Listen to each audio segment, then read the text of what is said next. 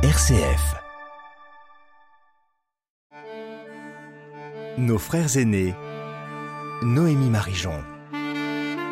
Bonjour à tous et à toutes. Face aux événements tragiques qui plongent de nouveau les Israéliens et les Palestiniens dans la violence et le chaos, nos frères aînés ont une pensée pour ces peuples qui souffrent et pour les milliers d'innocents qui subissent la folie de la guerre.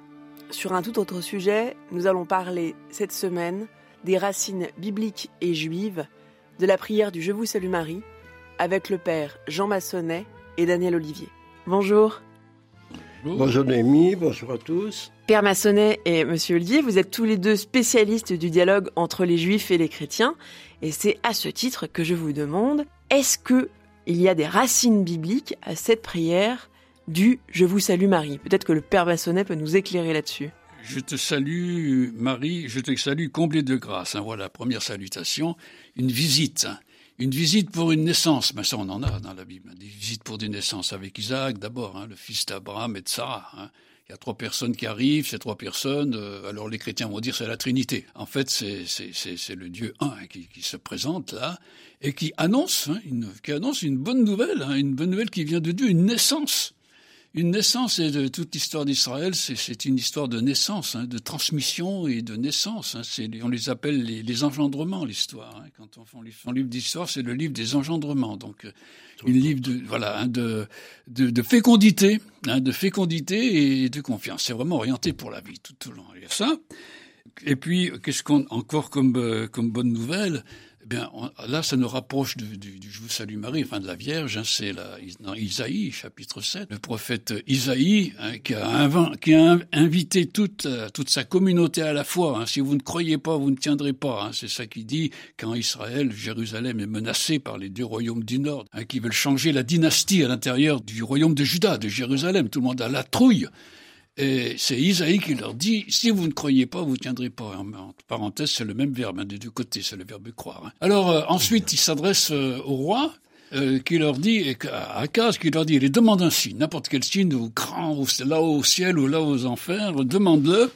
Et puis, cette, cette confirmera ta foi, je te le donnerai. Et le roi Akaz n'a, non, non, il n'a pas envie, il peut pas faire cette marche. Alors il est un peu hypocrite. Il dit je ne tenterai pas le Seigneur mon Dieu, parce que bon, c'est vrai que quand on exige un signe de Dieu pour dire si tu fais pas ça, je ne croirai pas, c'est vraiment mettre à l'épreuve, c'est le tenter. Mais ça c'est pas ça, hein. c'est accepter quand même, accepter. Et ça, comme il se, recule comme un tartuffe en disant de piété, mais dans le fond il croit pas. À ce moment-là que le prophète dit eh bien moi, il y aura un signe, un signe. Hein, la, jeune femme est enceinte et elle va le donnera un enfant. Donc c'est un signe d'une espérance pour le temps présent, dans les difficultés qu'on est, il va y avoir une continuation. Ça sera peut-être difficile, mais quand même, ça continue. Et c'est une naissance. Alors, ce qui se trouve, c'est que euh, ce texte, euh, dans la Septante, le traducteur a écrit la Vierge est enceinte. Alors là, les chrétiens sont précipités dessus. Hein. D'où des disputes avec les juifs sans cesse autrefois dans l'Antiquité. Hein. Alors nous, les chrétiens, on dit, mais voyez, oui, c'est écrit la Vierge. Bah oui, mais enfin, il y a d'autres textes qui disent c'est pas la Vierge. Puis en hébreu, c'est pas la Vierge, c'est la jeune femme. Alors, dispute, dispute sans cesse. Hein. Les chrétiens ont profité de ça alors que les juifs peuvent très bien refuser ça, il n'y a aucun problème, puisque c'est même pas en hébreu. Alors parfois même, j'ai entendu des, chrétiens qui, dit, qui accusent les juifs, qui disent vous avez fait exprès de trafiquer les écritures pour que euh, on ne parle pas de la Vierge. C'est vraiment de, la mauvaise foi. Hein. C'est des disputes euh, qui, ne tiennent pas, enfin, de toute façon. Hein. Bon, alors pour nos chrétiens, on a vraiment déjà à la base de ce Je vous salue Marie, la Vierge est enceinte, on a ben, ben, fondamentalement chrétienne, hein. c'est le cœur même. RCF, nos frères aînés.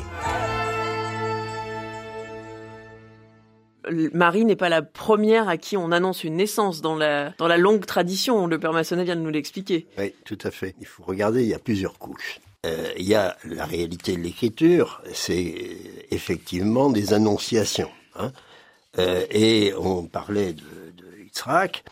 Euh, d'Isaac et l'annonciation euh, qui est faite à Sarah l'année prochaine quand je reviendrai, elle aura un fils, etc. Et Sarah écoutait à la porte de la tente et elle a ri. Là, il y a quand même un problème. Alors que la promesse de la naissance d'un fils a été faite d'abord à Abraham. Et Abraham, au lieu de se précipiter pour aller dire à sa femme, c'est formidable, on m'a annoncé qu'on aura un enfant, Reste quoi Et il faut attendre le chapitre suivant pour que euh, y ait une annonciation qui est faite à Abraham et ensuite à Sarah. Mais bon, là on a, euh, il y a un peu de flottement hein, dans, dans, dans, cette histoire. Il faudrait peut-être euh, distinguer visitation et annonciation. Expliquez-nous la différence. Bah, l'annonciation, c'est l'annonce d'une grossesse. On trouve avec euh, Samson, euh, on le trouve aussi avec Samuel. Là, on est dans l'annonciation. La visitation, c'est la réalisation presque physiologique, j'allais dire, de la grossesse. Là, on va rentrer dans le, problèmes de l'hébreu et de sa merveilleuse euh, euh, vertu qui est la polysémie. Parce que il est dit, le Saint béni soit-il, s'est souvenu de Sarah. Pacade. Eh, Pacade, ça veut dire visiter. Ah, il y aurait une, y a une visitation à Sarah comme il y a une visitation à la Vierge. Si on s'en tient au verbe et à la polysémie de Pacade, donc euh, il se souvint de Sarah. Ou plus vieux du souvenir d'une ambiguïté de l'intervention de Dieu dans la génération avec Ève, tout simplement, puisqu'elle dit j'ai acquis j'ai Caïn, j'ai acquis un fils par Dieu. Hein. Alors évidemment, euh, c'est problématique. Donc euh, il y a une première lecture. Et puis le deuxième niveau de lecture, à mon sens, c'est que bien sûr il y a euh, l'annonciation, bien sûr il y a la visitation, mais dans toute conception, dans toute conception de la vie, il y a une transcendance. Dans le couple, il y a une transcendance. Troisième aspect, troisième couche, c'est l'image féminine l'image féminine euh, de la Vierge, eh bien, on l'a dans la tradition juive avec euh, la présence, la chérina, hein, avec la chérina, mm. chérina qui est, le mot veut dire habiter ici, hein, yashav, hein, habiter là. Donc, euh, il y a cet élément féminin, il y a le roi, le souffle de Dieu, qui est aussi féminin. Donc, il y a mm. le roi, oui, il y a la batte-colle. La batte-colle, qu'est-ce que c'est la batte-colle La batte-colle, c'est la voix de Dieu et c'est donc féminin.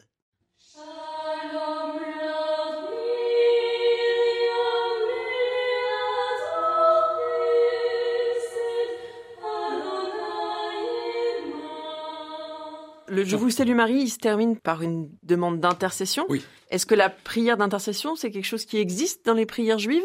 Le Marie, quelle a été On peut, disons, sa, sa foi a été, euh, ça a été une sorte de la perfection de notre humanité, l'ouverture, l'ouverture aux possibilités divines qui vont jusqu'au bout. C'est ça. Elle n'y met aucun, aucun obstacle. Elle, rien. Elle est ouverture totale, disponibilité totale à cette puissance infinie de Dieu qui fera ce qu'il voudra pour Bon, elle le reçoit. En, ce, en cela, on peut, disons, entrer en communication avec elle, hein, puisque les chrétiens, a beaucoup de Juifs, salut Marie, on, s'adresse à la Vierge, etc. Eh bien, entrer dans, dans sa propre confiance, dans sa propre relation euh, d'ouverture totale, hein, qui permet l'incarnation, donc qui permet que le, Verbe de Dieu devienne chair, qui est une réalité juive d'ailleurs, hein, mais devienne chair parfaitement, complètement. Disons, la Vierge peut nous aider à nous mettre dans ces mêmes dispositions de foi pour demander, recevoir de Dieu tout ce dont nous avons besoin. Je voudrais revenir sur ce qu'a dit euh, Jean Massonnet. Hein, l'intercession, et en l'écoutant, je me disais, mais quel est l'intercesseur, euh, masculin ou féminin, euh, entre nous et, et, le Saint béni soit-il? Et il m'apparaît qu'en fait, c'est Moshe Rabbeinu, c'est Moïse. Il y a un élément féminin de Moïse, mm et il, est notre, notre intercesseur à travers la loi. Et la loi, elle n'est pas euh, les premières tables qui étaient l'œuvre de Dieu, elles sont brisées. Alors que les deuxièmes tables sont l'œuvre à la fois de Moïse, puisqu'il est dit taille-toi des pour toi, pour toi le rat, pour toi des tables de pierre et j'écrirai. Hein, et moi j'écrirai. Donc euh, on pourrait dire que l'intercession, elle se fait à travers l'enseignement de Moïse. Quelle place elle peut avoir dans la tradition juive, cette femme? Alors, l'image féminine, eh bien, euh, pour revenir à votre question, euh, Noémie, eh ben, pour moi, euh, c'est Achérina. Il faudrait revenir hmm. euh, à, à d'autres notions, et en particulier aux notions de la Kabbale. La présence réside parmi nous, mais elle réside parmi nous quand le monde est en équilibre. Quand le monde se met en déséquilibre, la présence s'en va, elle remonte. Donc, on dit pourquoi la présence est, dans le monde alors qu'elle devrait être la chérina auprès de Dieu, sa fiancée. C'est comme il est dit dans Proverbe, il a fait le monde en lisant la Torah. Le Midrash nous dit la présence est comme la fille d'un roi. Elle a préféré vivre avec le charbonnier parce qu'il était maître chez elle. je trouve ça très chouette. Et, elle voulait être maître chez elle, c'est-à-dire ne pas. Euh, donc il y a cette séparation. Et il me semble que, euh, alors bon, ma aventure sur un terrain qui n'est pas le mien, il me semble que la Vierge Marie quelque part peut représenter une, la présence. En tous les cas, c'est elle qui est l'agent de la présence hein, et de, et de l'incarnation. Oui, mais je crois qu'on peut, on peut bifurquer là dans ce sens-là. C'est pour impossible. Disons le côté féminin, hein, le côté féminin, euh, Marie, euh, bien sûr, hein, qui reçoit pour, pour concevoir. Euh, côté féminin dans, dans, Dieu, il y a quand même l'Esprit Saint. C'est tout féminin. Hein, et toute la sagesse la sagesse qui fait partie de ce domaine-là, la sagesse, euh, c'est aussi féminin. Elle éduque. Hein. C'est une mère qui reçoit, qui éduque ses enfants, qui les prépare. Hein. Euh. Donc, euh, on a tout cet, aspect, cet aspect de la révélation divine qui prend cette, qui prend cette, cette forme féminine. Merci beaucoup, Monsieur Olivier Père Jean Massonnet, de nous avoir permis d'approfondir le texte et la signification de la prière du Je vous salue Marie et d'avoir pu sentir à quel point les prières juives et les prières chrétiennes peuvent parfois se rejoindre au sein même de leurs termes. Bonne semaine à tous et à toutes